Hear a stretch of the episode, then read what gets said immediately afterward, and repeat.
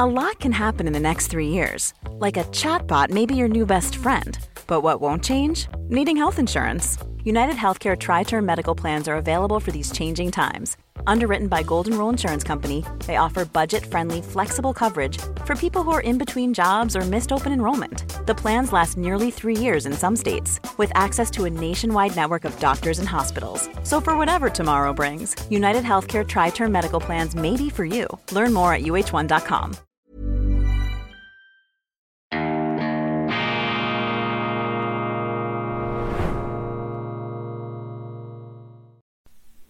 Grüezi miteinander, ganz herzlich willkommen, meine sehr verehrten Damen und Herren, liebe Freunde, zur schweizerischen Ausgabe von Weltwoche Daily, die andere Sicht, unabhängig, kritisch, gut gelaunt am Donnerstag, dem 2. Februar 2023. Die Schweiz, das großartige Alpenredui der direkten Demokratie und der Meinungsvielfalt, das ist ja das, was unser Land auszeichnet, dass alle mit allen über alles reden und auch reden dürfen, dass einem der Mund nicht verboten wird, dass einem nicht reingeredet, dass einem das Hirn nicht plombiert und zensuriert wird. Das ist ganz wichtig, das freie Gespräch, die offene Auseinandersetzung, das ist die Voraussetzung der Demokratie und das ist auch die Voraussetzung des Wichtigsten in der Demokratie. Warum haben wir eigentlich eine Demokratie, meine Damen und Herren? Wir haben eben eine Demokratie, dass nicht ein paar sich für besonders äh, klug und gesalbt haltende, elitäre, abgehobene Philosophenkönige Autokraten oder Experten für allein befugt halten, Entscheidungen zu treffen.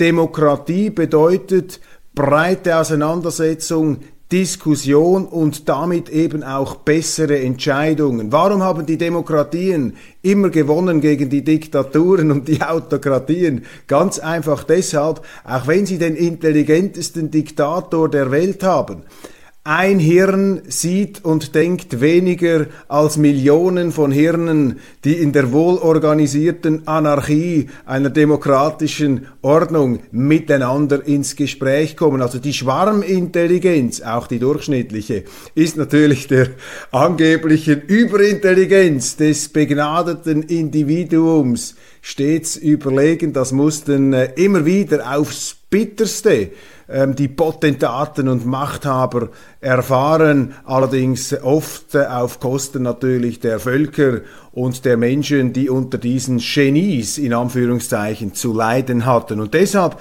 verteidigen wir bei Weltwoche Daily auch ganz dezidiert und bei der Weltwoche das Recht auf freie Meinungsäußerung, das heißt auch das Recht auf die Äußerung falscher Meinungen, nicht wissentlich oder willentlich falscher Meinungen, aber Sie können ja nie wissen, dass Sie eine falsche Meinung haben. Aber das Problem ist, dass in der heutigen westlichen Welt immer mehr Organisationen, NGOs hervortreten, die glauben, die Wahrheit einpeitschen, einfordern, herbeizensurieren zu können. Es gibt einen weltweiten ähm, Feldzug gegen sogenannte Desinformation, gegen Fake News von Organisationen mit einer ganz klar politischen Agenda. Und das ist eine Bedrohung für den Journalismus, das ist eine Bedrohung für die freie Meinungsäußerung und das ist natürlich auch eine Bedrohung für die Demokratie. Und in der Schweiz sind wir besonders empfindlich darauf, weil eben die direkte Demokratie diese Offenheit geradezu institutionalisiert. Die direkte Demokratie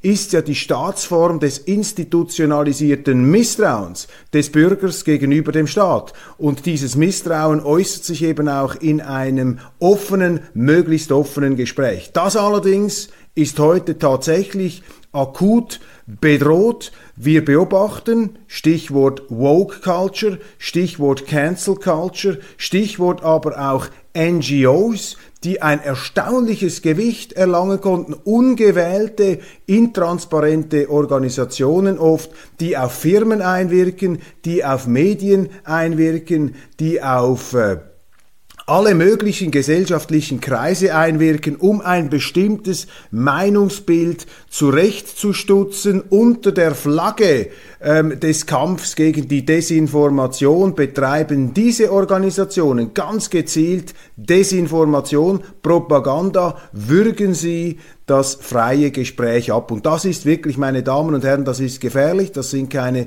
Bagatellen, da hört es dann auch auf mit der guten Laune, da müssen wir uns wehren. Und heute Morgen habe ich etwas äh, sehr, sehr äh, Beunruhigendes entdeckt in dieser Hinsicht, nämlich eine Meldung vom 1. Februar, ähm, dass äh, amerikanische ähm, Medienleader, also Unternehmerpersönlichkeiten, die Chefs der äh, Washington Post, andere Exponenten der Columbia School of Journalism, das ist eine äh, ganz wichtige Journalistenschule an der Columbia University in New York, das sind so etwas wie die ähm, tonangebenden Leitwölfe des Medienmainstreams. Und die sagen jetzt, Objektivität muss gehen, Newsleaders call for the end of objective journalism. Also ähm, die ähm, Newsleader, ähm, die äh, Führungspersönlichkeiten des amerikanischen Mediengeschäfts rufen danach, den Anspruch auf Objektivität zu beseitigen und stattdessen überzugehen zu einem anwaltschaftlichen Journalismus. Und zwar nicht einem anwaltschaftlichen Journalismus,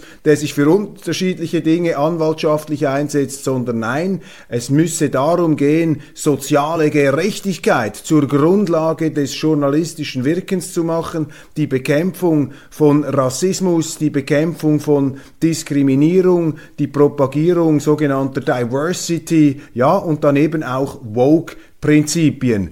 Niemand ist gegen ähm, die Bekämpfung von Rassismus, meine äh, Damen und Herren. Niemand ist dafür, dass unsere Gesellschaften immer gerechter werden. Aber diese Postulate, so wie sie hier erhoben werden, haben natürlich einen ganz klaren ideologischen Absender und die haben auch den Anspruch bzw. die Anmaßung, bestimmte Formen dessen, wie dann diese gerechten Gesellschaften auszusehen haben, dies verbindlich zu verordnen. Und ich kann mir vorstellen, wenn Sie solche Standards einziehen, dann sind dann Zeitungen, die eben nicht auf dieser ganz klar links durchdrängten Agenda unterwegs sind. Ich bin nicht a priori gegen die Linken, die braucht's auch, aber Monokultur ist falsch in der Politik, wenn sie nur noch eine Richtung haben.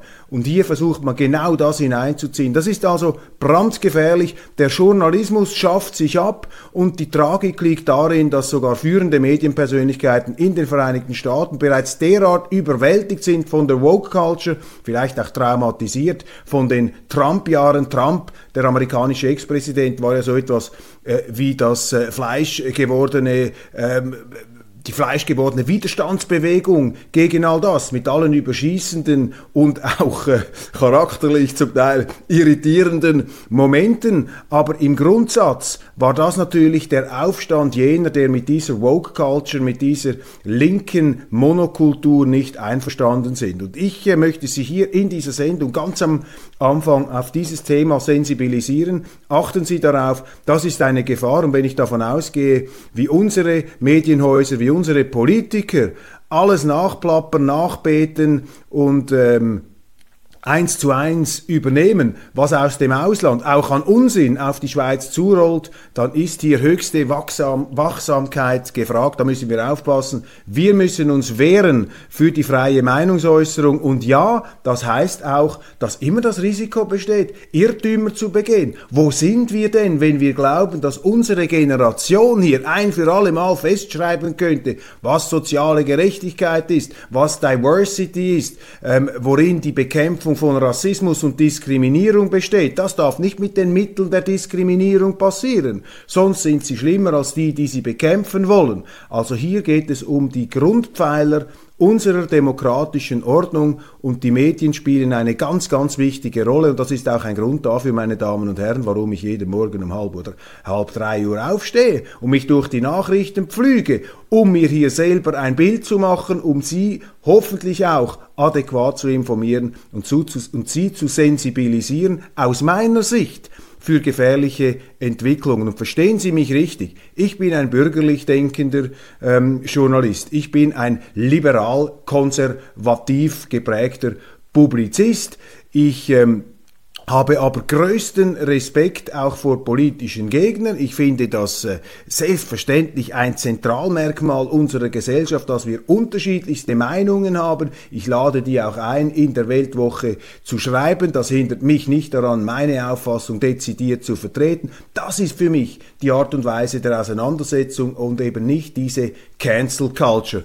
Und wie es der Zufall so will, das trifft alles äh, gleich zusammen, diese Meldung aus den USA, die Bedrohung der Meinungsvielfalt und die jüngste Titelgeschichte der Weltwoche, die genau dieses Credo unserer Zeitung seit 90 Jahren dokumentiert. Das sind die beiden Titelgeschichten der äh, letzten beiden Wochen. Auf der einen Seite sehen Sie einen US-Adler, der da hegend, umsorgend das Adlermami, das da den Planeten Erde äh, wie ein Neugeborenes schützt und hegt. Und auf der anderen Seite sehen Sie einen mit gesträubten Federn, feindselig und kampflustig, ähm, dreinblickenden, dreinsperbernden, ja, Raubvogeladler, der eine Erdkugel in den äh, Federn hält, in den Flügeln hält, die überall brennt, wo Rauchsäulen aufsteigen. Letzte Woche haben wir getitelt, Amerika bleibt unersetzlich, nur die USA garantieren Ordnung und Sicherheit in der Welt. John Bolton, einer der führenden Neocons, und diese Woche das exakte Kontrastprogramm, das ist eben die Weltwoche. Supermacht des Unfriedens, die USA einst ein Segen, heute ein Fluch. Stefan Baron, ein großer Transatlantiker, ein Mann, der Amerika kennt, ein hochdekorierter Journalist aus, den, ähm, aus Deutschland mit äh, zahlreichen Positionen beim Spiegel, Chefredaktor Wirtschaftswoche, dann Konzernsprecher der Deutschen Bank, enger Mitarbeiter auch von Josef Ackermann damals in diesen bewegten Struben Zeiten auch Buchautor, Bestsellerautor, China-Kenner und baldiger Kolumnist der Weltwoche Stefan Baron wird künftig einmal pro Monat seine geopolitischen Einsichten in der Weltwoche darlegen. Ein hochinteressanter Mann. Und das ist eben die Bandbreite, das sind die unterschiedlichen Standpunkte, die wir immer wieder gegeneinander schneiden, um sie zu inspirieren zur Diskussion. Wir wollen nicht recht haben, wir wollen überzeugen, wir wollen widerlegen und wir stellen unsere, unsere Argumente zur Diskussion, auch zur kritischen Überprüfung in den Raum, stets nach dem Motto, nur wer nichts sagt, kommt überall gut an. Vielen, vielen herzlichen Dank für Ihr Vertrauen. Vielen herzlichen Dank, dass Sie auch jeden Morgen treu und loyal auf diesem Sender dabei sind. Eine Nachricht aus der Südschweiz, aus dem Tessin, die ähm, ebenfalls aufrüttelt und die mich als Schweizer mit einem Schamgefühl erfüllt.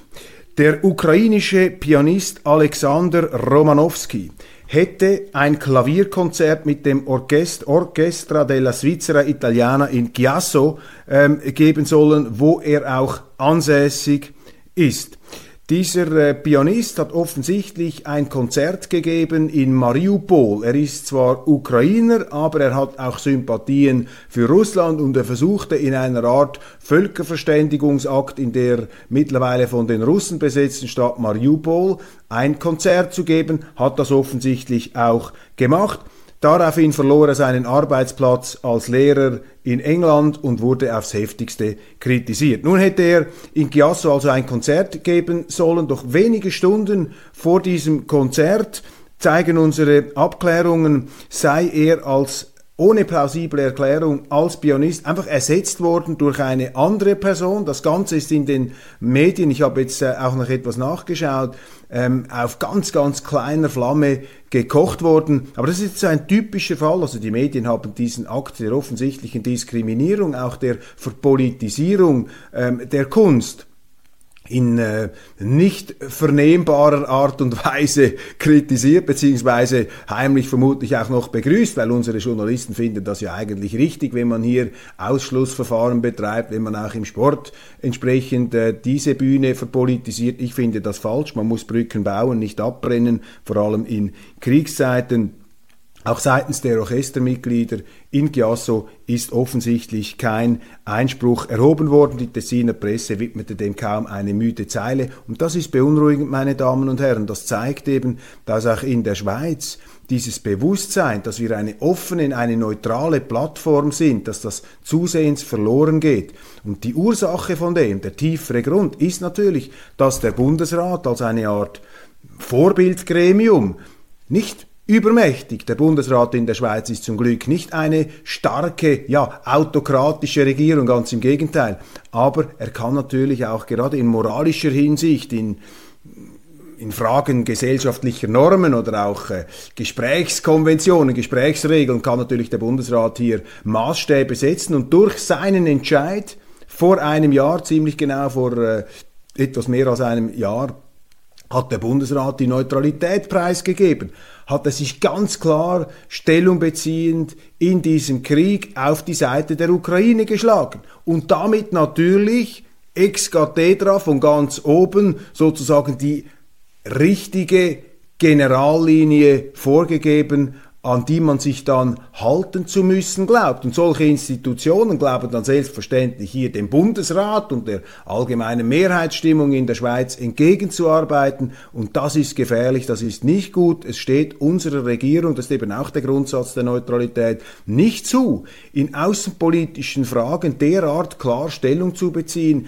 damit äh, zerstört die Regierung auch das Klima der Offenheit in der Schweiz, denn wenn eine Regierung sagt, das ist richtig, das ist moralisch korrekt, so müssen wir denken, so müssen wir urteilen, dann hat das immer einen Effekt auf die ganze Gesellschaft. Das kann man nicht einfach wegwischen. Damit ist jeder, der es anders sieht, automatisch quasi eine fünfte Kolonne, fällt der dem Bundesrat in den Rücken. Jetzt mögen Sie das wegwischen und sagen, ja, man soll nicht so überempfindlich sein.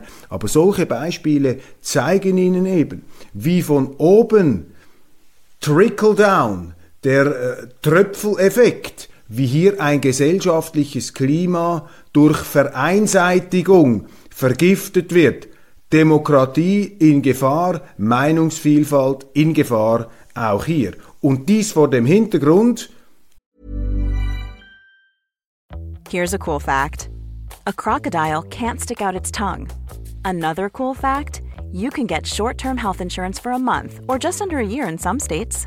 United Healthcare short term insurance plans are designed for people who are between jobs, coming off their parents' plan, or turning a side hustle into a full time gig.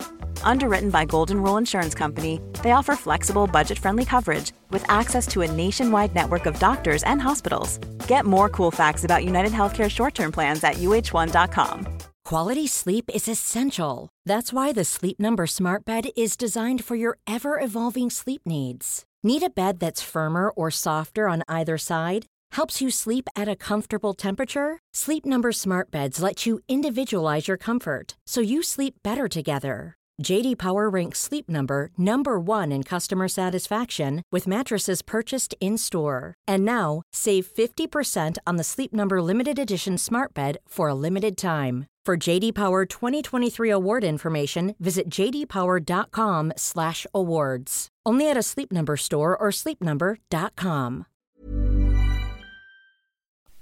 von Entwicklungen in der Ukraine, wie ich sie hier Ihnen in der Schweiz fast exklusiv geschildert habe.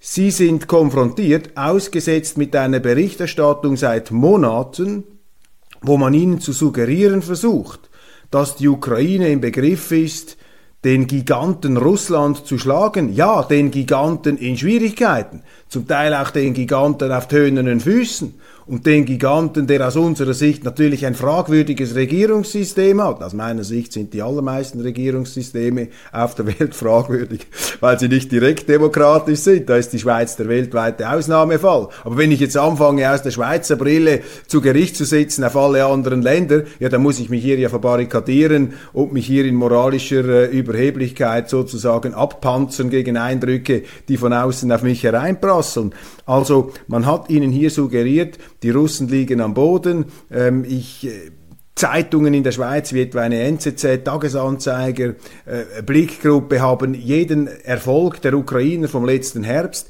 die es ja gab, die sind ja unbestritten, zu einer Art strategischen Grundweichenstellung erklärt. Das stimmt allerdings nicht. Ich habe Ihnen hier immer gesagt, aufpassen, die Russen werden unterschätzt. 1942 dachte die Wehrmacht auch, dass sie da einfach durchmarschieren könne wie durch Butter. Und dann haben sich die Russen in einer fürchterlichen Trotzreaktion sozusagen dagegen gewandt und diese deutsche Wehrmacht zermalmt. 80 Jahre Stalingrad, die Kapitulation äh, jährt sich äh, gerade dieser Tage zum 80. Mal. Ein Mahnmal, äh, wohin diese Hybris führen kann, wenn man sich mit dem russischen Bären dann auch noch auf diese verbrecherische Art und Weise, wie das äh, die Deutschen damals getan haben, an anlegt. Und eine ähnliche Entwicklung, äh, wenn auch völlig anders, scheint sich jetzt hier abzuzeichnen. Ich lese heute in der deutschen Tageszeitung Die Welt, die, eben auch, die ebenfalls zu diesen Publikationen gehört, die quasi den unmittelbar bevorstehenden Sieg der Ukraine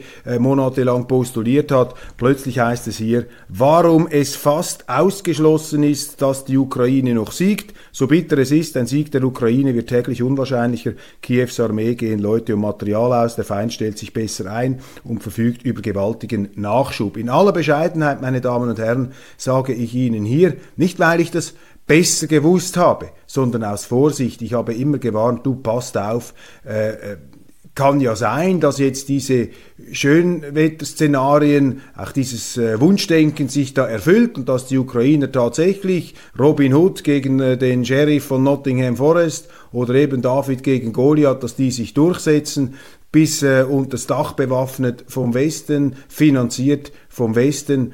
Ähm, aber das ist nicht das wahrscheinlichste Szenario, sondern das wahrscheinliche Szenario ist, dass hier ein erdrückend überlegener Feind aus äh, Gründen, äh, die er äh, vorbringt, existenzielle Bedrohung, NATO, man muss gar nicht in das einsteigen, die militärische Lage ist einfach wie sie ist und die Frage ist, wollen wir hier jetzt noch mehr Waffen hineinpumpen, wollen wir diesen Krieg verlängern, damit das Leid, die Zerstörung oder wäre es nicht angezeigt, auf Friedensverhandlungen umzusteigen. Amerikanische Strategen, amerikanische Thinktanks raten zudem. In Europa, auch in der Schweiz hängt man noch zurück. Und diese Konfrontationsstimmung, diese klirrende Meinungseinfalt, ähm, die bildet sich eben ab vor dem Hintergrund einer äh, strategischen Lage, die nicht dem entspricht, was man ihnen in den Medien erzählt, was man ihnen sagt. Gibt auch Turbulenzen in der Zelensky-Regierung. Jetzt soll auch ähm, Igor Kolomoisky, der reichste oder einer der reichsten Ukrainer, einer jener Oligarchen,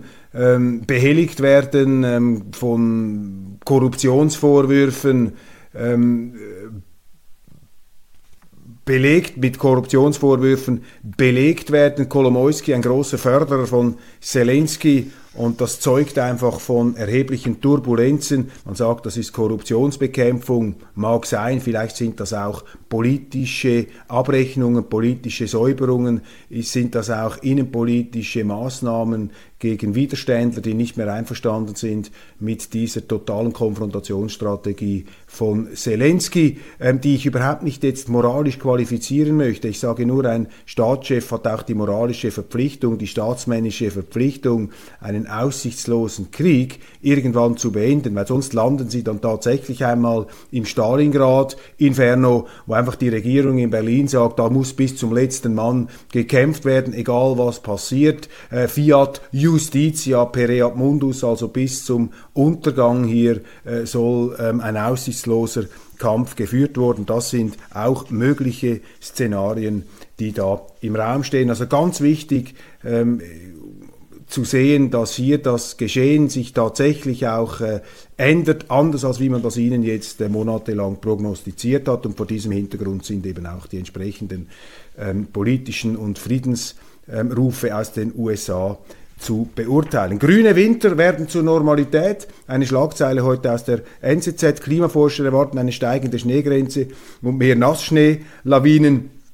Ich bin von Wissenschaftlern ziemlich zusammengestaucht worden nach meinem äh, gestrigen Daily, weil ich mich da euphorisch bezogen habe auf James Hamilton Patterson, den von mir hochgeschätzten ähm, britischen Regisseur, äh, Regisseur, britischen Schriftsteller, englischen Schriftsteller, Mitglied der Royal Geographical Society, hat fantastische Bücher geschrieben. James Hamilton Patterson, ein sehr umweltbewusster, ja, ökologisch gesinnter Autor, der seit vielen, vielen Jahren für die Weltwoche schreibt, aber auch für das Tagesanzeiger-Magazin, wo ich früher tätig war. Und er ähm, kommt hier mit einem Verzweiflungsseufzer und sagt, ich glaube nicht an diesen menschengemachten Klimawandel, hört auf mit dieser Umwelthysterie. Und solche Aussagen finde ich dermaßen wohltuend, dass einer noch den Mut hat, das auszusprechen, dieses Unbehagen auszudrücken, obwohl das eben auch gecancelt werden soll, da von diesen neuen Inquisitoren und, und Schießscharten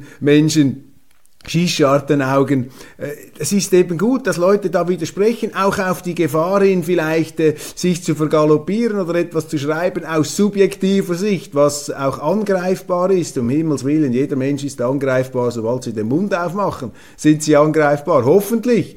Niemand hat hier die absolute Wahrheit auf seiner ähm, Seite. Und ich habe dann eben gesagt, ja, der CO2-Anteil, da diese 0,028 ähm, Prozent und die 0,04 Anstieg, das kann doch nicht ein ganzes Klimasystem ins Kippen bringen. Da sind mir dann von berufener Seite gesagt worden, also Herr Köppel, äh, da dürfen Sie sich jetzt nicht auf die Äste wagen. Das ist sehr wohl möglich. Ich halte allerdings entgegen, dass in Fachpublikationen, amerikanischen, ich glaube Science oder Nature Magazine, ist kürzlich ein Artikel erschienen, der gesagt hat, diese Klimaprozesse, also wenn sich eine Variable verändert, äh, dann passt sich das andere wieder an. Ja, es gibt eine Erwärmung, selbstverständlich, bestreitet niemand, sehen wir auch, zumindest in der Schweiz ist das sichtbar, es gibt andere Regionen, da ist es sehr, sehr kalt. Ich frage mich auch, wie will man das genau messen? Ich habe da einfach sehr, sehr viele Fragen. Und je ähm, betonierter hier ein bestimmter Konsens verkündet wird, ja,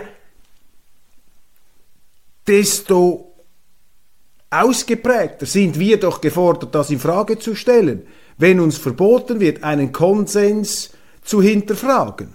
Ja, dann sind wir ja zum wissenschaftlichen Stillstand verurteilt und diese NGOs, von denen ich gesprochen habe, da diese Meinungszensoren, die dagegen Fake News und Desinformation angebliche antreten, die sagen zum Beispiel auch, wenn eine Zeitung, wenn jemand einen wissenschaftlichen Konsens in Frage stellt, dann sei er nicht mehr ein seriöser Journalist, dann sei das kein seriöses Medium mehr. Um Himmels Willen, wo sind wir denn eigentlich? Sind wir da wieder bei der spanischen Inquisition? Sind wir hinter die Reformation zurückgekippt, wo es eine Kirche gibt, eine Universalkirche, die abschließend ein für alle Mal die Wahrheiten verkündet? Und jeder, der das hinter, hinterfragt, landet auf dem Scheiterhaufen. Ist diese Cancel Culture, ist diese Woke Culture der neue Scheiterhaufen und diese Linken haben sich für Gott erklärt, verwechseln sich mit dem lieben Gott. Das ist mein Eindruck, der sich da bei mir allmählich zur Gewissheit verdichtet, meine Damen und Herren. Und das dürfen wir uns nicht bieten lassen. Trumps Ex-UNO-Botschafterin deutet Kandidatur für Präsidentschaft an. Nikki Haley will die Katze aus dem Sack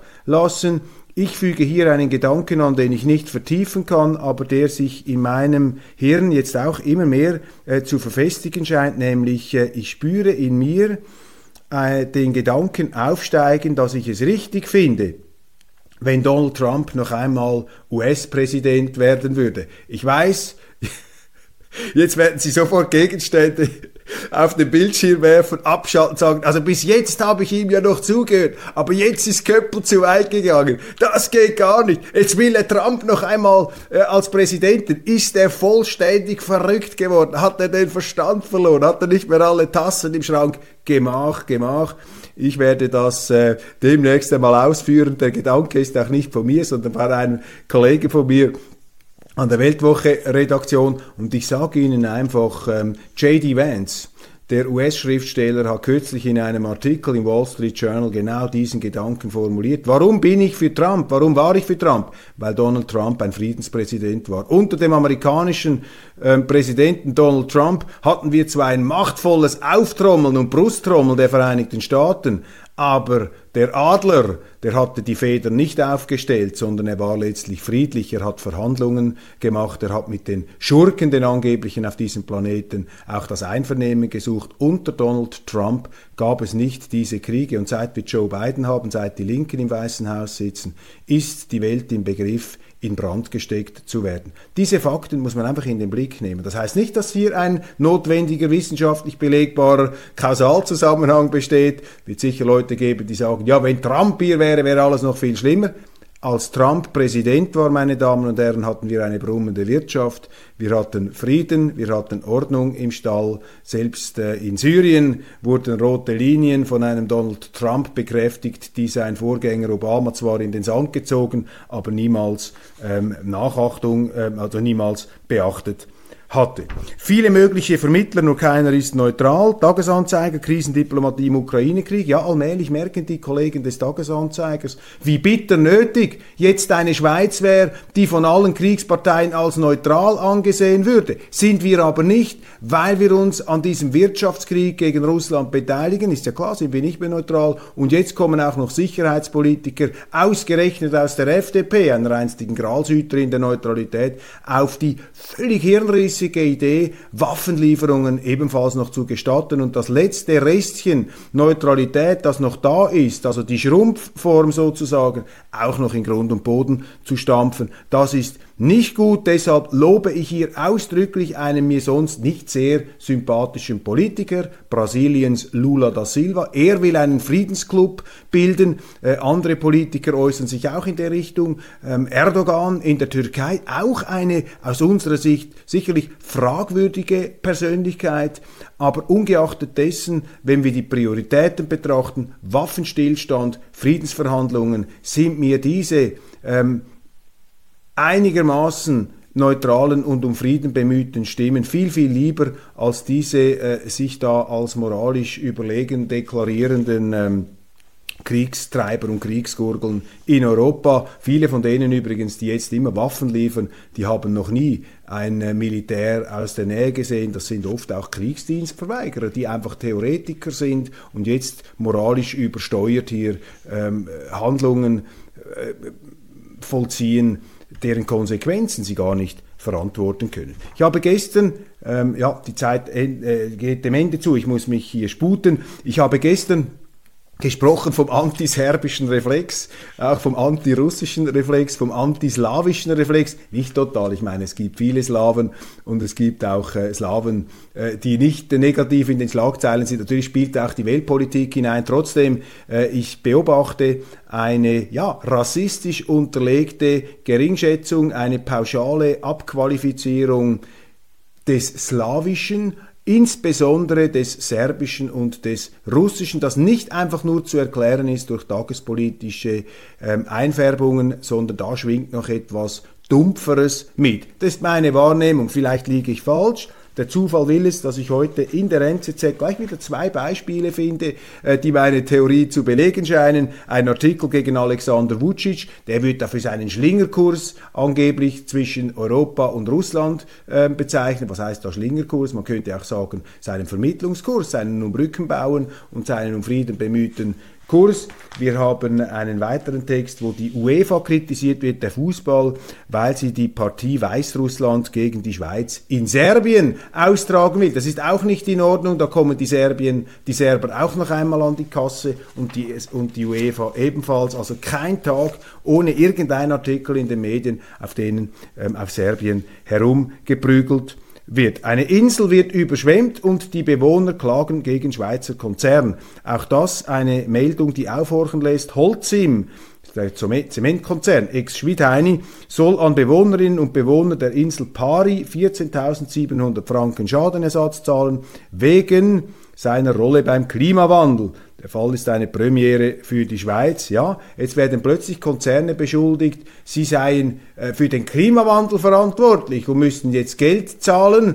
Äh, warum eigentlich die Firma? Warum nicht ihre Kunden, die diese Firma mit ihren Aufträgen überhaupt erst zu dem gemacht haben, was sie ist? Mit anderen Worten, diese ganze Klimawandels- und äh, Klimakatastrophengeschichte ist eine Geldmaschine, ist der neue Ablasshandler Ablasshandel. Und wenn die Münze in, den, äh, in dem Kasten klingt, die Seele in den Himmel springt, ist einfach eine Cashmaschine mit all diesen Klagemöglichkeiten, mit dieser Verpolitisierung, mit dieser linken Agenda in der Wirtschaft. Das ist dann eben die Quittung. Und da müssen sich oft auch die Firmen selber an der Nase nehmen, denn sie haben vor diesen Bestrebungen auch kapituliert. Sie beugen sich dem, sie leisten keinen Widerstand. Sie übernehmen diese NGO-Agenda, sie übernehmen diese Woke-Culture und dann ähm, werden werden sie zur Kasse gebeten. Das ist hier die Situation und ich möchte hier auch etwas die Führungskräfte von solchen Firmen inspirieren. Wir sind alle für Umweltschutz, meine Damen und Herren, aber was hier stattfindet, ist ein politischer Missbrauch des Umweltschutzes von äh, linken Ideologen, von grünen Ideologen,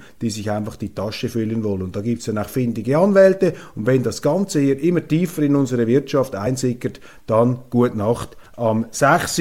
Und dazu passt auch die letzte Schlagzeile des heutigen Morgens. Die Politik holt die Vorherrschaft über die Wirtschaft zurück, mahnt die NZZ.